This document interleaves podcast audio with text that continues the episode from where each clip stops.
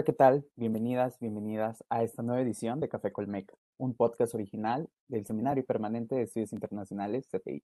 Mi nombre es Carlos López Buburrón y el día de hoy tendré el honor de entrevistar a la doctora Iliana Yashine Arroyo. Eh, muchas gracias por acompañarnos, doctora. No, muchas gracias a ustedes por la invitación. Eh, la doctora Iliana es doctora en ciencias, en ciencias social con especialidad en sociología por el Colegio de México. Es maestra en política comparada por la London School of Economics and Political Science y maestra en estudios del desarrollo por el Instituto de Estudios del Desarrollo de la Universidad de, Sussex. Ah, actualmente es investigadora del Programa Universitario de Estudios del Desarrollo y docente en la UNAM. También es exalumna del Centro de Estudios Internacionales del Colegio de México. Doctora, otra vez, muchas gracias por aceptar nuestra invitación. Eh, la primera pregunta que me gustaría realizarle es, ¿por qué decidió estudiar la licenciatura en Relaciones Internacionales? Pues eh, cuando yo terminé la, preparatoria hace ya varias décadas, eh, tenía como dos intereses en paralelo. Por un lado, me interesaba mucho las ciencias naturales y en particular la biología y a la vez me interesaban mucho las ciencias sociales y los temas sociales eh, en general, ¿no? Problemas de desigualdad, eh, pobreza, etcétera, desde entonces eran algo que, me preocupaba. Entonces decidí, pues, un poco dejar al destino la decisión sobre cuál iba a ser mi trayectoria académica y profesional futura y hice mi examen para entrar a la carrera de biología a la UNAM y en paralelo para estudiar relaciones internacionales en el Colegio de México, eh, quizá más que por un interés en las relaciones internacionales como tal, por un interés más amplio en las ciencias sociales eh, y porque me gustó el, programa de relaciones internacionales del CEIP, porque más, más que enfocarse específicamente a la disciplina de relaciones internacionales, era un programa bastante amplio que abarcaba distintas materias de, las ciencias sociales como ciencia política, historia, economía. Eh, entonces esa amplitud del, programa me gustó. Y, en este aspecto, ¿por qué estudiar en el Colegio de México, además de lo que ya nos mencionó? ¿Qué le motivó a elegir alcohol? Pues eh, justo esa reputación, ¿no? Que, que, en ese momento yo percibía ya del, del Colmex como una institución académica abocada a las ciencias sociales con mucha rigurosidad, ¿no? En, en, en la investigación y pues, mucho prestigio en términos de la excelencia en la docencia. ¿Tiene algún recuerdo de esta etapa universitaria, también considerando que regresó también para su doctorado? ¿Qué recuerdos guarda del colegio? Sí, ¿qué recuerdos este guarda? Pues de mi etapa de la licenciatura, muchísimos recuerdos. O sea, es una etapa que a mí me marcó, eh, pues para, para el resto de mi vida en muchos sentidos. Por un lado, en términos de formación, claramente, eh, como mi, formación más sólida, ¿no? En términos profesionales, inició ahí. Y para mí siempre ha sido mi alma mater por excelencia, ¿no? Eh, también eh, fue crucial en cuanto a la formación de, de amigos, que eso han sido amistades y colegas para el resto de la vida, ¿no? Que todavía mantengo. Y pues muchos recuerdos cotidianos, ¿no? En, en todos los espacios que, que tiene el Colmex, que ahora han cambiado, pero, pero bueno, la, de la cafetería, la biblioteca, los cubículos de la biblioteca, ¿no? Estar sentada sobre la barda de, ¿no? de la esplanada, el jardín que había atrás, que ahora pues ya no hay mucho, ¿no? Con la extensión de la, de la biblioteca, pero pero en ese tiempo también era un espacio, ¿no? Este, muy agradable. Recuerdo prácticamente vivir en el Colmex durante cuatro años de mi vida, ¿no? E, en, en todas las dimensiones vitales que eso supone. Este, de, clases, de estudio, comer, y toda la socialización que se da, pues, ¿no? En, torno al, al, estudio, ¿no? La relación con los profesores, que, que mucho se mantiene hasta la fecha. Ya le preguntaba un poco acerca de, de, su doctorado y ahora me gustaría hablar un poco acerca de su tesis doctoral, que fue sobre el programa de oportunidades. ¿Por qué estudiar un programa como este? Y, y también en este proceso de, de, estudio y de aprendizaje, ¿qué es lo que le motivó a trabajar estos temas de investigación que sabemos son sobre desigualdades, pobreza, movilidad social, política social? ¿Qué le motivó? Pues, como, como te decía, desde desde muy temprano yo me di cuenta que esos eran temas que a mí me, me preocupaban de forma muy profunda y me apasionaban. Desde niña, ¿no? Era algo que, que yo sentía, ¿no? Que me, pues me hacía reflexionar mucho, ¿no? Lo que yo percibía como una enorme injusticia social en el país, ¿no? En, en, lo que yo podía percibir en torno a mí y luego pues se va ampliando ese espectro para ir más allá de, de lo que es México. Durante la, la preparatoria yo estuve eh, participando en varias campañas de alfabetización eh, y como que eso también acercó mucho más a, ¿no? a esa realidad, eh, la desigualdad en México y de la necesidad de hacer algo para modificarla, ¿no? Todavía sin mucha claridad de qué hacer y cómo, ¿no? Pero sí con la preocupación eh, cuando finalmente no me, me, decanté, como te decía, por los estudios sociales en el Colmex, eh, a pesar ¿no? de que parecería contradictorio ¿no? que en una carrera de relaciones internacionales hubiera alguien interesado en estos temas, pues sí, como ustedes saben, hay cabida para eso, ¿no? En el enfoque que se tiene eh, dentro del colegio, ¿no? Que es multidisciplinario. Y dentro del mismo Colmex también seguí, ¿no? Participando en, campañas de alfabetización desde ahí, trabajo comunitario. Y cuando terminé la, la licenciatura eh, y me eh, decidí hacer los estudios de maestría en, en Inglaterra, ya mi orientación en los estudios de maestría fue más, ya más enfocada hacia eh, estudios relacionados con desarrollo y política social, ¿no? En las dos maestrías que hice ahí. Y ahí empecé a estudiar en las tesis, en ambas tesis de maestría, me empecé a adentrar mucho más en el análisis de la política social mexicana y en perspectiva comparada con otros. Con otras experiencias a nivel internacional. Eso fue más o menos a principio mediados de los, ¿no? La segunda mitad de los noventas. O sea, yo hice la, la licenciatura en el colegio del 90 al 94, lo cual delata mi edad. Y, este, y después en la segunda mitad de esa década hice mis estudios de, de maestría. En ese tiempo, cuando, cuando, estaba haciendo yo mi primera maestría, lo que había, en términos de política social, lo que estaba en boga en México era el Programa Nacional de Solidaridad, y sobre ese tema, en, un análisis comparado, hice mi primera tesis de maestría y después la segunda eh, la hice ya sobre el programa de educación, salud y alimentación Progresa, que es la antesala ¿no? de Oportunidades y Prospera. Em, cuando Progresa apenas estaba iniciando, ¿no? coincidió con que yo me estaba titulando, entonces era una etapa muy inicial de ese programa y bueno, pues eh, me fui adentrando en ese análisis. Eh, cuando regresé a México después de la maestría, a mí me interesaba mucho poder tener experiencia práctica en temas de desarrollo y en vez de seguir directamente hacia el, hacia el doctorado, ¿no? que era otra de las alternativas que, que tenía yo en ese momento. Y después de de, tener experiencia en otro ¿no? par de, trabajos, tanto en, sociedad civil como en el gobierno de la Ciudad de México y en el gobierno federal. Finalmente, eh, justo en el año, al inicio del año 2000, eh, entré a trabajar al programa Oportunidades.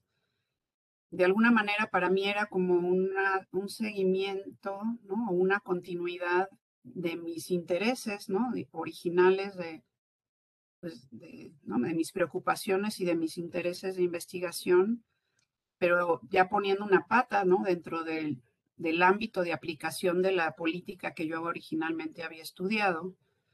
Eh, estuve varios años trabajando en oportunidades a cargo del área de evaluación, coordinando la, desde, desde el programa la evaluación de impacto de, de oportunidades. Ya, ya en ese momento ya se entré cuando todavía era Progresa, cambió de nombre a, a oportunidades estando yo ahí.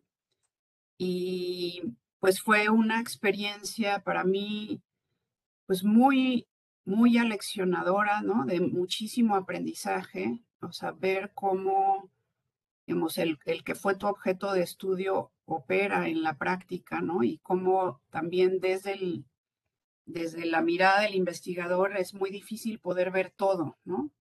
Y cómo desde el otro lado, ¿no? Cuando uno ya eh, está a cargo de poner en práctica eh, distintas, ¿no? En este caso, acciones de política pública, pues uno puede mirar, observar otro conjunto de elementos que, que no son tan claramente comprensibles desde fuera. Entonces, esa experiencia para mí fue muy formadora también y, digamos, de alguna manera complementó mi formación académica y más teórica y, ¿no? y en las herramientas de, investigación. Eh, y me hizo darme cuenta de la mucho mayor complejidad de, de, la temática que a mí me interesaba, de lo que yo había podido percibir inicialmente. Pues sí, fue una, fue una decisión difícil, ¿no? Porque eh, fue ¿no? como optar entre seguir una carrera dentro de la función pública que hubiera sido posible dentro de los temas que a mí me interesaban o dejar ese espacio de trabajo y seguir, perseguir una carrera más, una orientación más, más académica, ¿no? De profundización en la investigación. Y bueno, esa fue la decisión que, que tomé y por eso reincidí, volví al, al Colmex. Eh, pues con el interés sobre todo de tener el tiempo y el espacio eh, mental y, y, académico para poder pensar con mayor profundidad algunos de los temas que me seguían ¿no? preocupando de fondo y que yo había logrado como identificar con mayor claridad durante mi estancia ¿no? de trabajo en, en, oportunidades. ¿no? Y de ahí, eh, digamos que de manera natural, ¿no? El tema de, mi investigación estuvo vinculado, estaba vinculado, pues con lo que había empezado a analizar desde la segunda tesis, bueno, en realidad desde la primera y sobre todo la segunda tesis de, maestría, eh, y que era la, pues en el fondo una preocupación que yo tenía sobre cómo desde el ámbito de la política pública era posible o no eh, abordar la problemática de la pobreza y proponer soluciones eh, ¿no? eficaces ¿no? ante ese, ese problema ¿no? tan, pues, tan estructural de, de, nuestra sociedad. ¿no? Entonces, de ahí surge ¿no? la, el interés de, estudiar el tema eh, y la preocupación que me llevó como a definir el, la temática específica de, mi, de mis estudios doctorales, ¿no? Y, y el, el, regreso al Colmex, ¿no? Como que muchos pensarán que a lo mejor está, ¿no? estaba yo loca o algo hice, este, eh, como un espacio en el cual yo podía abordar esa temática de, desde una mirada quizá pues, disciplinariamente más centrada en la sociología, pero nuevamente no, no exclusivamente desde ahí, sino también con la posibilidad de un abordaje multidisciplinario y un acompañamiento en el proceso de investigación eh, muy sólido ¿no? que tuve dentro del, del CESI que me permitió pues realmente hacer la investigación que yo quería hacer. Eh, Ahora que la, escucho hablar acerca de esta experiencia tanto en el servicio público como, como en la investigación, en la academia, eh, inevitablemente para quienes nos interesan los temas sobre desigualdades y apenas evidentemente vamos comenzando en el camino, ¿qué, qué perfil considero, cuál es el perfil ideal para dedicarse a estudiar o, o trabajar un tema tan importante como son las desigualdades? ¿Qué, qué recomendaciones haría?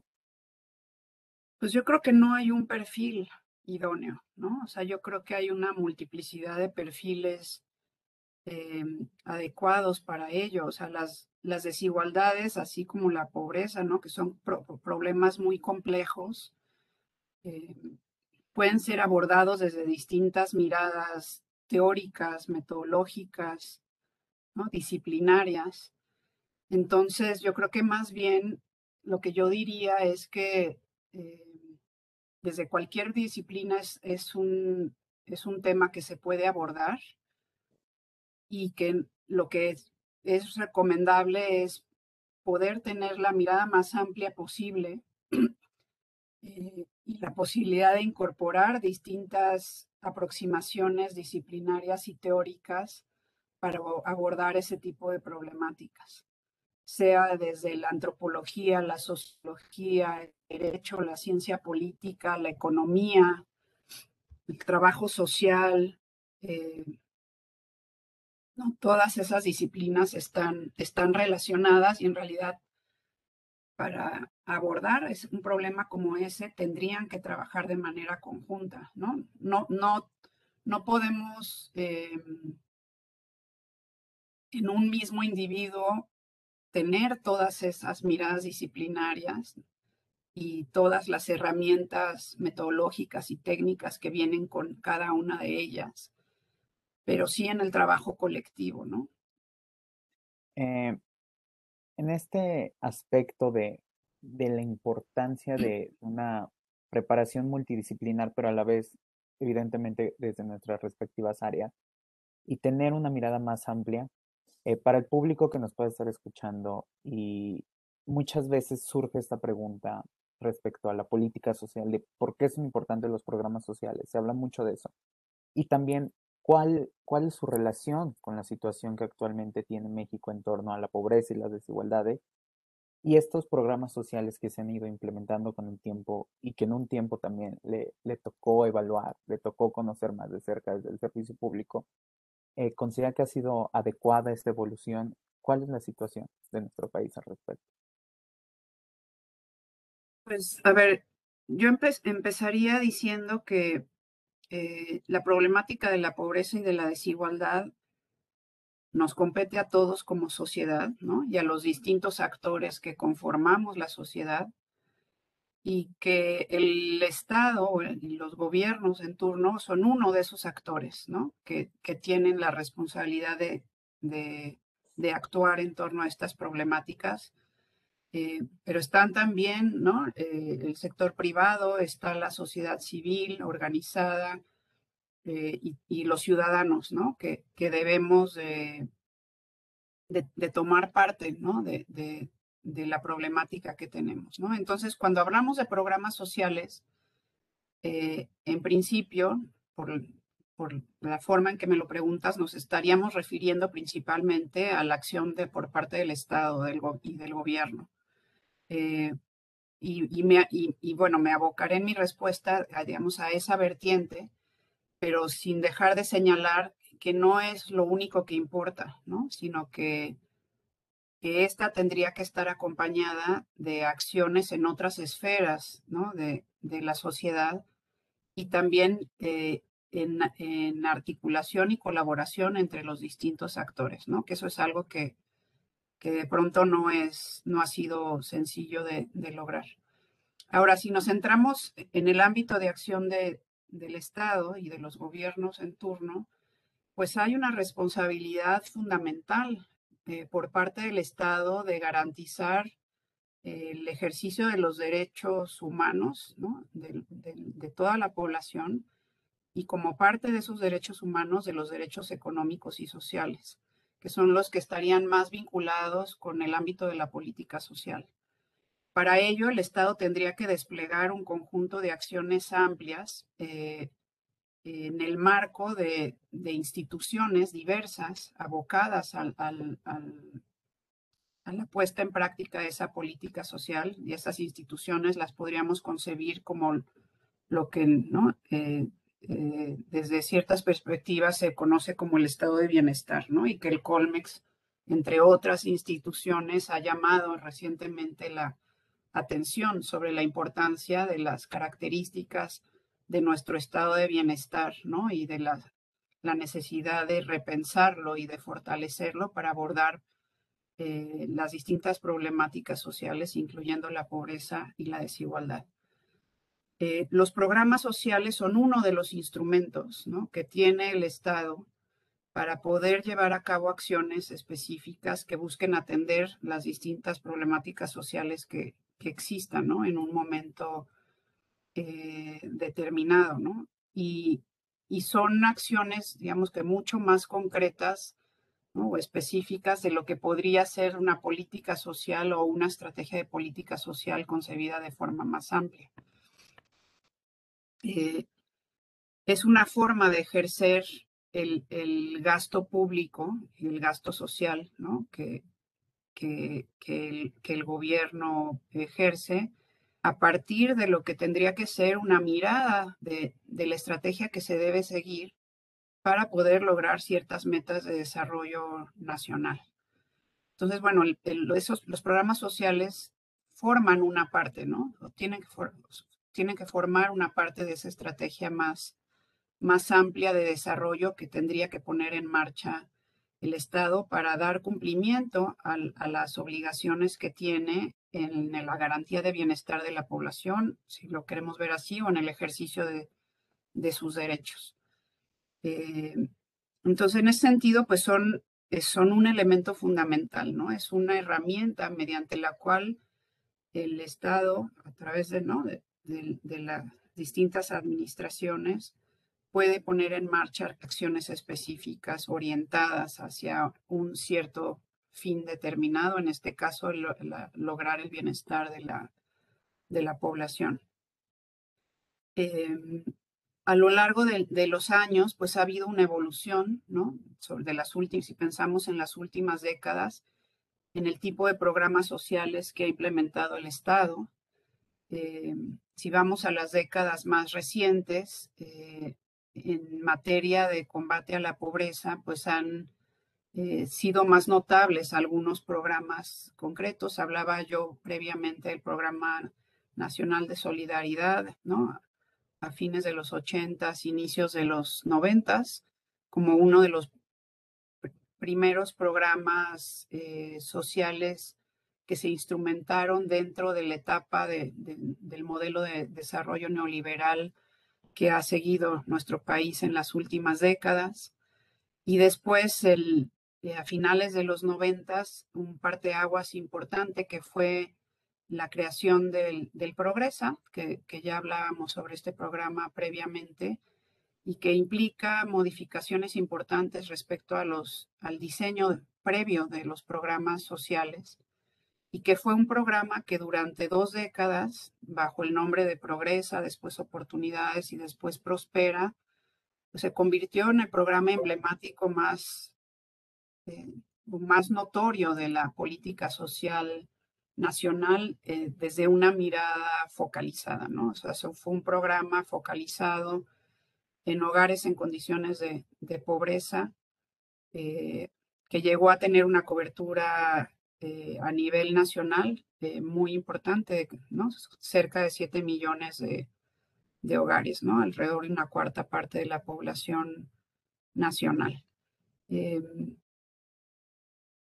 digamos, esto en, términos ¿no? de la importancia de los programas sociales, que a, pesar ¿no? de, de, la puesta en práctica de estos programas y de los recursos públicos que se destinaron a ellos, lo que hemos visto a lo largo de este periodo, de estas últimas décadas, es que la pobreza en México y la desigualdad no ha tenido eh, modificaciones muy importantes, ¿no? Si revisamos los, los datos de, de, la evolución de la pobreza en las últimas décadas, tanto en términos de ingreso como en términos de pobreza multidimensional, pues las variaciones que se observan son menores eh, y podemos, ¿no? Entonces preguntarnos para qué sirvió, ¿no? O sea, eh, para qué sirvió el ejercicio de ese, de ese gasto público y por qué no se ha logrado reducir la pobreza a pesar de la, la inversión de recursos públicos eh, que se ha dado a lo largo del tiempo. Em, y la pobreza no se resuelve exclusivamente a partir de los programas sociales, sino que la, y, la, y, lo, y lo mismo podríamos decir con respecto a la desigualdad. O sea, como decía ya yo previamente, son problemas muy complejos que no solo requieren para su análisis de una mirada multidisciplinaria o interdisciplinaria, sino que también para su solución requieren de acciones de diversa índole implementadas de forma simultánea. Y se requerirían estrategias de desarrollo amplias que, que contemplen tanto políticas económicas eh, de diverso eh, eh, tipo como políticas sociales o estrategias de política social mucho más integrales de lo que se ha implementado hasta la fecha, ¿no? Sin un contexto macroeconómico adecuado, ¿no? de crecimiento, pero también a la vez de respeto al, medio ambiente, que sea capaz de generar oportunidades para toda la, población sin tener las instituciones de bienestar adecuadas, o sea, que sean capaces de generar eh, políticas ¿no? también de, integración eh, social y con una perspectiva universal eh, que se brinde oportunidades para todos por igual. Es muy difícil pensar que la aplicación de uno o dos programas públicos puedan eh, resolver la problemática estructural de la pobreza. No hay muchos factores que se entrecruzan para explicar esas problemáticas, entre otros también la enorme discriminación que hay en el país, las desigualdades estructurales que hay en el acceso a, a, bienes y servicios, al empleo, ¿no? las grandes diferencias en las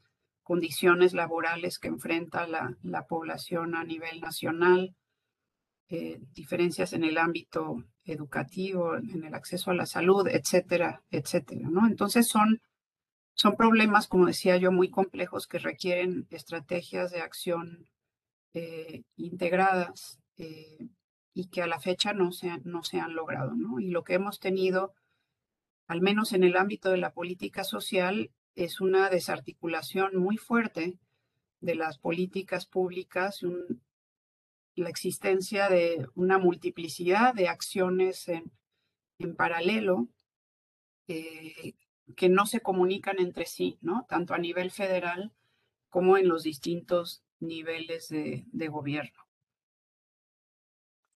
Eh, en especial, esta última parte, bueno, sin duda toda su respuesta fue interesante, en especial esta parte de, de la complejidad del problema y de la complejidad de las acciones que se deben emprender para tratar un problema o problemáticas como esta.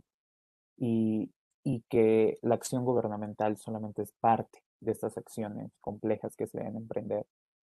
¿Qué opinión tienen respecto a, a esta este último aspecto que mencionaba, desaparecer ciertos programas, como parte de, esta nueva política pública, nueva política social que se ha emprendido por el, por el actual gobierno, y, cómo evaluaría esta política en relación al combate a la pobreza y las desigualdades eh, en, este, en este aspecto que le corresponde al gobierno para tratar estas problemáticas.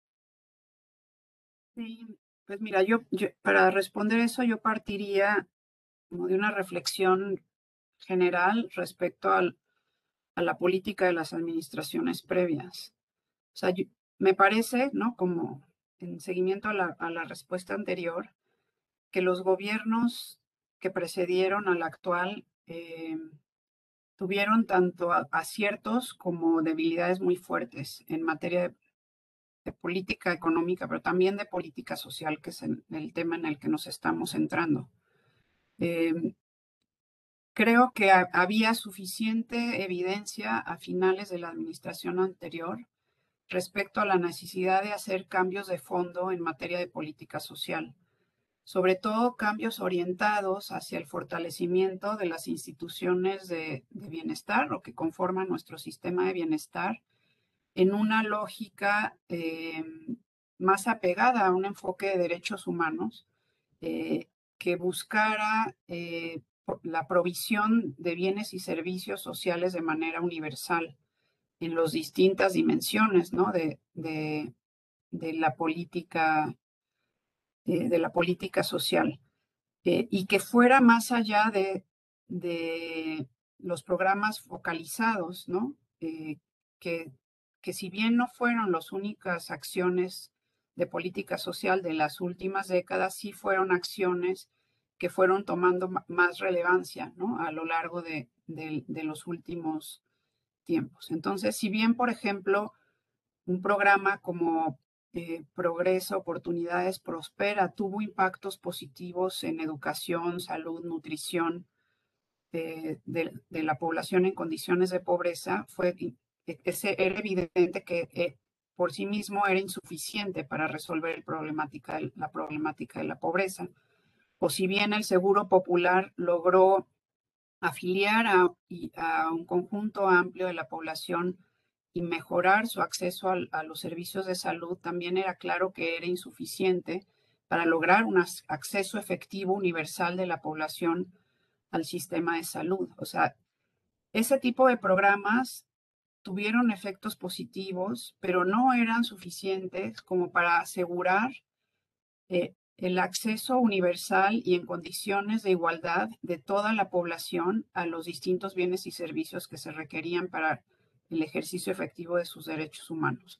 Entonces, lo que se necesitaba en ese momento era eh, dar un paso hacia adelante en ese sentido, eh, con la transformación de, la, de las instituciones eh, sociales que conforman nuestro régimen de bienestar, a través, por ejemplo, de la creación de un sistema único de salud o un sistema único de pensiones, la mejora de la calidad educativa, eh, entre otros eh, elementos, ¿no? En vez de fraccionar más o segmentar más la oferta de servicios públicos, que lo que estaba generando era como un em, afianzamiento de las desigualdades ¿no? que, que tenía la población. De alguna manera, nuestro sistema de bienestar, por las características que ha tenido, ha servido como una una instancia de reproducción de las desigualdades sociales que, se viven en el país. Entonces, digamos, me parece que a fines ¿no? del sexenio anterior ese era el, gran desafío y, y, me parece que había suficiente evidencia para reconocerlo como tal y suficientes voces públicas de, distintos actores sociales que habían ya eh, externado ¿no? E, esa, esa preocupación y la necesidad de caminar en ese sentido. Ante la llegada de un gobierno que se autodefinió como de izquierda, eh, uno hubiera esperado un, eh, que hubiera sido ¿no? un, terreno más fértil para caminar en ese sentido, ¿no? De, en un sentido de mayor transformación de las instituciones, pero en, la, en esa lógica, ¿no? de generar instituciones más igualitarias, ¿no? Eh, y que pudieran llevar eh, bienes y servicios a la población de forma universal eh, con características similares para todos, ¿no? Eso nos, nos permitiría avanzar en una lógica de mayor igualdad y que se pudieran aprovechar también pues los, las acciones de gobierno y las instancias gubernamentales previas que, que sí estaban funcionando, o por lo menos que, funcionaban en cierta medida, ¿no? Hasta ese momento. Me parece que Oportunidades era una de esas, Prospera en ese momento era una, ¿no? Uno de esos programas que, que había logrado mostrar impacto y que si bien tenía muchas limitaciones y, y, sí requería transformaciones de fondo, eh, no, no, merecía o no era lo correcto eliminarlo ¿no? de un día para otro sin tener eh, una estrategia eh, que pudiera sustituir ¿no? los bienes que proporcionaba a la población. Creo que lo que hemos visto en esta administración pues ha decepcionado a muchos de nosotros que pensábamos que, que podía ser ese terreno fértil para avanzar en un sentido más eh, progresivo, ¿no? En, en, términos de, de, de poder eh, alcanzar un mayor ejercicio de derechos, ¿no? Para, para la población a nivel nacional. Me parece que la política social por la que ha optado este gobierno ha carecido de una estrategia eh, clara que, que, la oriente en, en, el camino hacia la consecución de, un Estado que garantice los derechos de su población, que es lo que el gobierno dice, ¿no? A través de su Plan Nacional de Desarrollo y sus distintos instrumentos de planeación, ¿no? Se dice que el objetivo es ese, ¿no? Eh, consolidar un estado de bienestar universal que garantice los derechos económicos y sociales de toda la población. Y sin embargo, las acciones de política y las decisiones que se han tomado no parecen guiarnos en ese sentido sino que más bien me parece que se han desarticulado, ¿no? La prioridad ha sido desarticular eh, muchas de, las, de los programas y de las instituciones que se identifican con el pasado neoliberal, eh, sin tener claridad sobre cómo avanzar en la construcción de lo que pudiera sustituir ese, ese pasado institucional eh, que tenemos, ¿no? Para construir eh, un andamiaje institucional que nos permita realmente seguir ¿no? en ese camino progresivamente eh, hacia el, bienestar universal. Creo que las decisiones que se han tomado eh, han tenido efectos importantes, negativos sobre la población, sobre todo la población más vulnerable. Em, la, eliminación, por ejemplo, de, Prospera, pues es algo preocupante, ¿no? En la medida en que de, ¿no? de un día para otro, cerca de 7 millones de hogares dejaron de pertenecer a este programa. Muchos de ellos se quedaron sin apoyo gubernamental. Otro de, otros hogares, ¿no? los que tenían hijos en edad escolar, transitaron hacia el nuevo programa de becas Benito Juárez que sin embargo otorga becas mucho más bajas, ¿no? En montos más bajos a la, a la población que las recibe, eh, y lo cual supone de alguna forma una regresión, ¿no? En términos de, de lo que se había alcanzado previamente en apoyo a esta población. Y así, si revisamos los distintos programas sociales prioritarios que ha puesto en práctica el gobierno, pues no es eh, o sea, no es posible ver ¿no? una congruencia entre lo que el, propósito que el gobierno eh, anuncia o que discursivamente sostiene y las acciones que está llevando a cabo.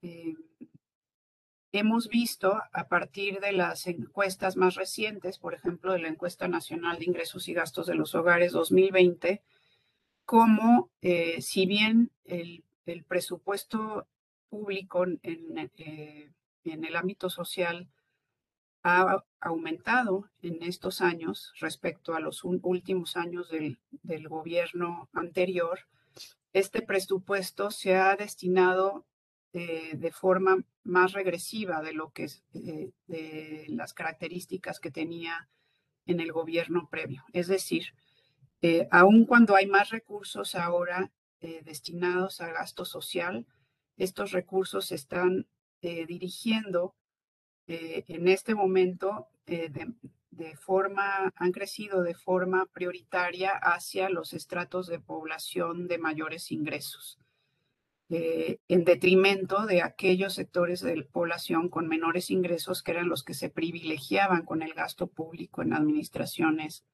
anteriores. Entonces hay evidencia que nos muestra que, eh, contrario a lo que el gobierno dice, ¿no? de que su prioridad es la población en condiciones de pobreza, este, este lema de primero los pobres, pues en la práctica eso no se está dando así, ¿no? sino que el, gasto social ha crecido, sobre todo para los, hogares eh, con mayor riqueza.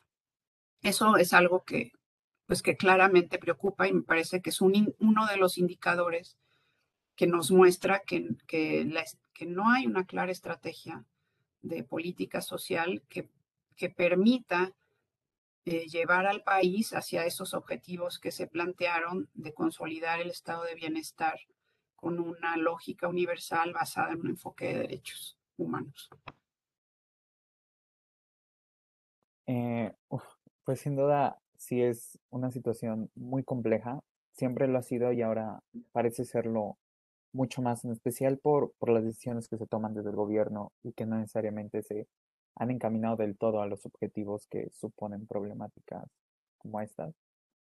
Y, y, a esta complejidad también se ha añadido la cuestión de la pandemia, que sería el último aspecto que me gustaría tratar, nos gustaría tratar en este podcast. Entonces, para concluir, ¿qué expectativas tienes sobre la pobreza y las desigualdades tras la pandemia y en especial por las acciones que se emprendieron o no se emprendieron desde el actual gobierno?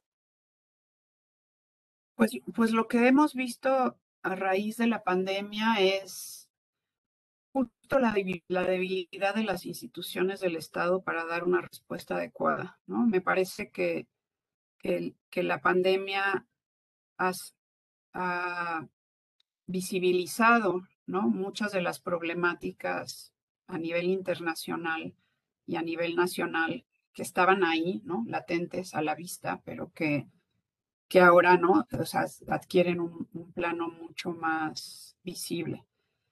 Em, en este caso, lo que hemos podido observar a raíz de la pandemia, por ejemplo, es la debilidad tremenda del sistema de salud, ¿no? Y la necesidad apremiante de, de fortalecer dicho sistema de salud, pero a partir de un esquema eh, de atención único que permita reducir las desigualdades. Eh, la, pandemia también nos ha mostrado la enorme vulnerabilidad eh, que vive un, sector mayoritario de nuestra población que ante una crisis como esta es, cae por debajo de la pobreza y, y la ausencia, importante ausencia por parte del Estado para poder amortiguar esos efectos de la crisis y evitar, ¿no? Que ese sector, ¿no? De alta vulnerabilidad vea eh, tan eh, agraviado su nivel de, bienestar. Me parece que el, gobierno en turno no ha estado claramente a la altura del reto que, que significó la, la pandemia y sus efectos tanto en términos eh, económicos como sanitarios y, sociales. Eh, si bien es cierto, como el gobierno ha dicho, que eh, las instituciones del país eran ya débiles, ¿no? Y que por lo tanto no estábamos en las mejores, en la mejor situación para afrontar un problema como este, sí me parece que se pudieron haber tomado decisiones de política distintas que hubieran podido eh, aminorar los efectos de esta crisis sobre la población nacional y sobre todo para los sectores eh, bajos y eh, sociales, ¿no? los estratos bajos y, aquella población en condiciones de, pobreza.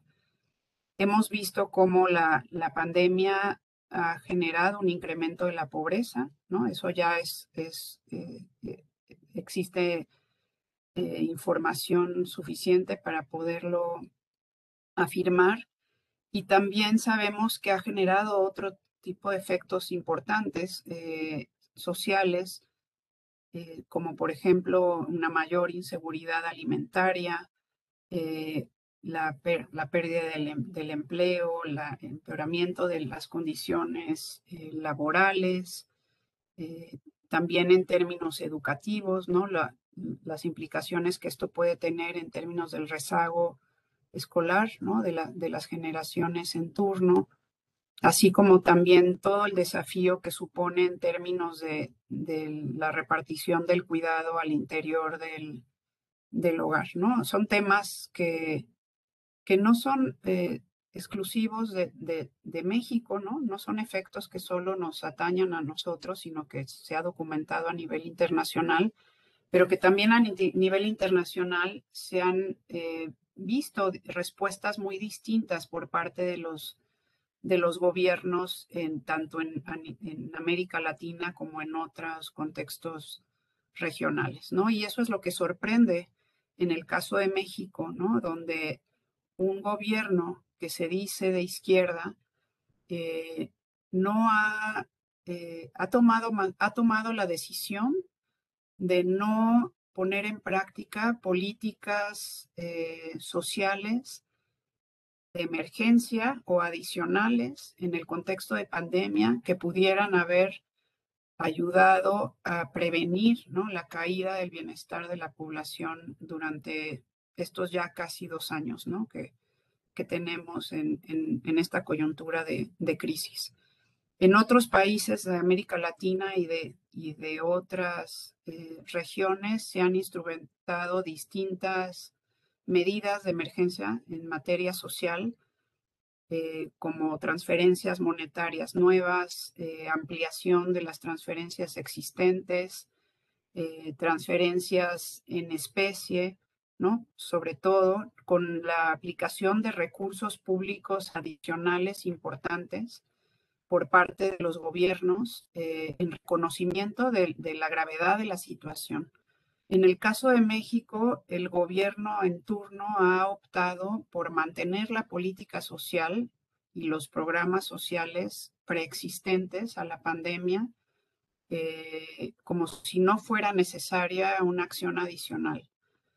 Eh, y eso me parece que es de enorme gravedad y supone una gran responsabilidad por parte del, del gobierno en, en, cuanto a, los efectos negativos que ha tenido la, pandemia.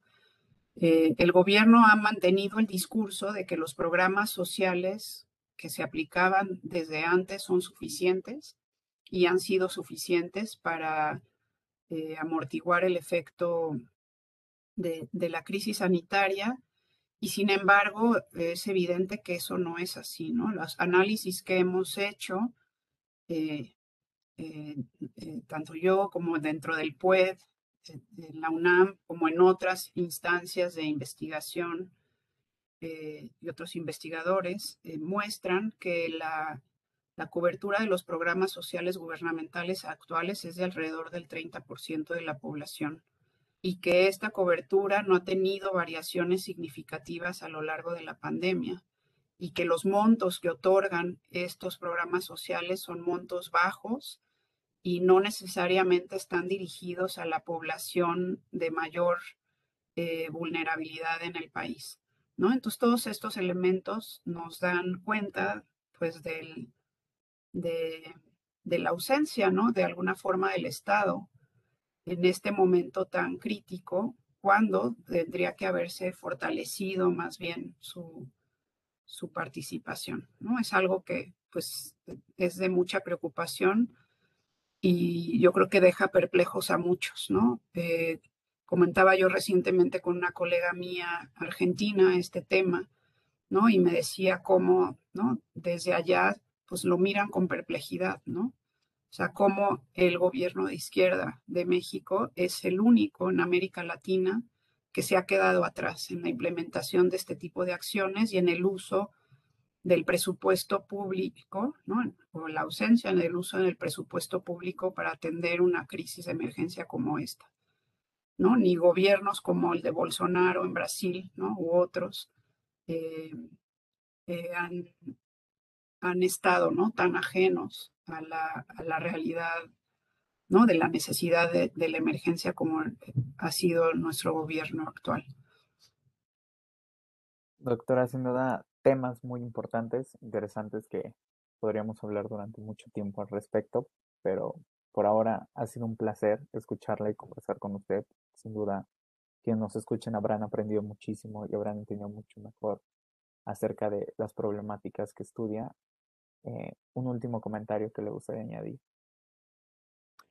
Em, pues solo decir que que me da mucho gusto la iniciativa que tienen ustedes ahora dentro del, del CEI, ¿no? Los estudiantes de, del CEI en el Colmex eh, y el interés que, que, muestran por estos temas. Me parece que, que es necesario que, que todos, ¿no? Como ciudadanos, nos involucremos en esta problemática y desde donde estemos, desde donde decidamos estar, abonar en, en el trabajo, ¿no? Para poder eh, pues resolver ¿no? estos problemas estructurales de, del país y pues ojalá que, que, ustedes sigan adelante con este interés y, y esta formación ¿no? que, que permita que, que sigan incidiendo.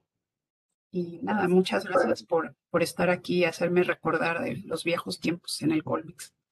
No, muchísimas gracias a usted y muchísimas gracias a todas las personas que nos han acompañado. Nos escuchamos hasta la próxima. Muchas gracias. Hasta la próxima.